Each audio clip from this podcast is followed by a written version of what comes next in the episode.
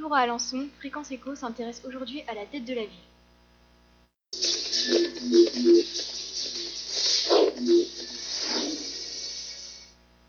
Aujourd'hui, une belle histoire d'amour dont on se serait bien passé, la France et la dette. Depuis plusieurs siècles, ce duo infernal met à mal les finances publiques. De Saint-Louis à François Hollande, en passant par Philippe le Bel ou Napoléon, la dette a traversé les siècles et les gouvernements. Même si les déficits de l'ancien régime peut paraître risible en face de l'actuel trou de la sécurité sociale. Il faut dire qu'à l'époque, rembourser était tout de même moins contraignant.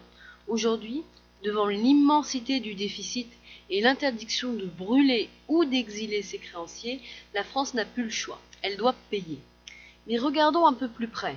Qui ne s'est jamais posé la question Et ma ville, elle en est où? Interrogation souvent sans lendemain. Pourquoi? Certains vous diront qu'ils n'en ont pas le temps ou que cela n'est pas publié. Admettons, chercher les chiffres de la dette de sa commune s'apparente bien souvent à un parcours du combattant. Pourtant, trouver le montant du déficit de sa commune sur le net, c'est possible.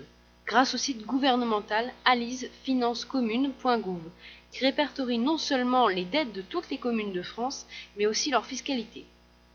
Intéressons-nous donc à la dette d'Alençon, qui nous réserve d'ailleurs une bonne surprise puisqu'elle diminue, chose, avouons-le, rare en temps de crise, puisqu'elle atteint en 2011 7 millions et demi d'euros contre presque 14 millions en 2006 et plus de 26 millions d'euros dans les années 2000.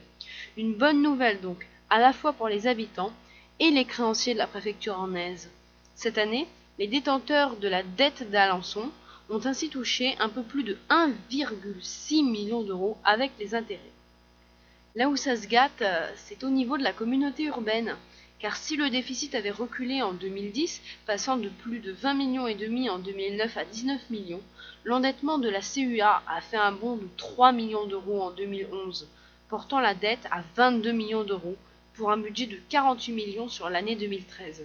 Cette brutale augmentation de la dette pourrait s'expliquer par le début de la construction de, de l'actuel parc Anova, dont le coût de 11 millions d'euros a été financé à 51% par la communauté de communes.